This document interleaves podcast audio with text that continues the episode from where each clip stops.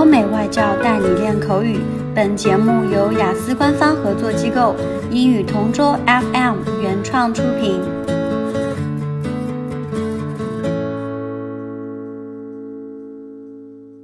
This is English Partner Topic Answers recording. For further information, please visit our website englishpartner.taobao.com. Describe a time that you looked for information from the internet. When we talk about some pertinent facts that I have searched on the internet, I fondly recall my thesis last year. When I was about to graduate in my fourth year, our professor assigned us to do a thesis about my major. One thing that came up to my mind at that time was how to complete it thoroughly and obviously achieve a high mark after the submission.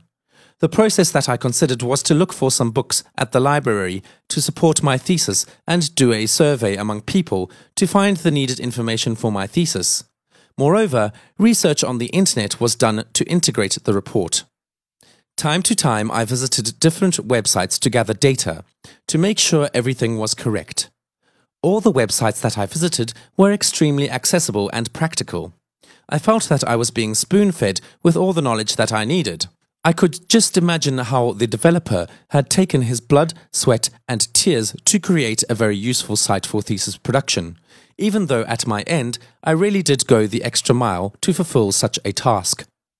Fortunately, I finally made headway to submit a constructive and effective thesis with the help of all the searching I did at the library and on the internet. What's more, I actually pulled out all the stops to achieve it with flying colours.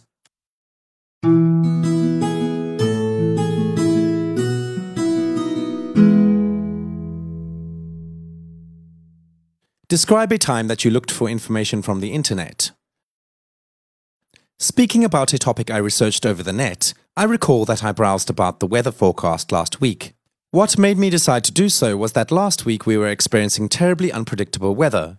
As I was going to school in the morning, the weather was sunny, and in the afternoon it began to rain so hard.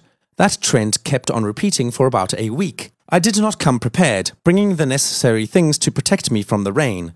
It was actually not simple rain, but it was rain alongside strong winds.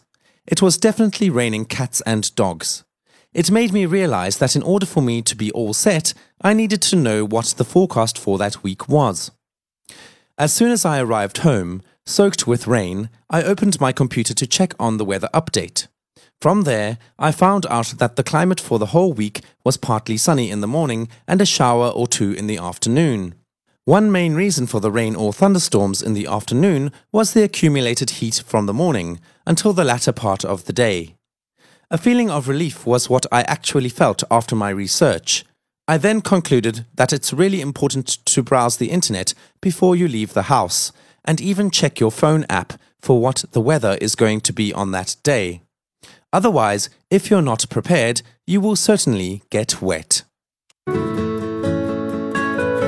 OK，今天的口语话题就到这里啦。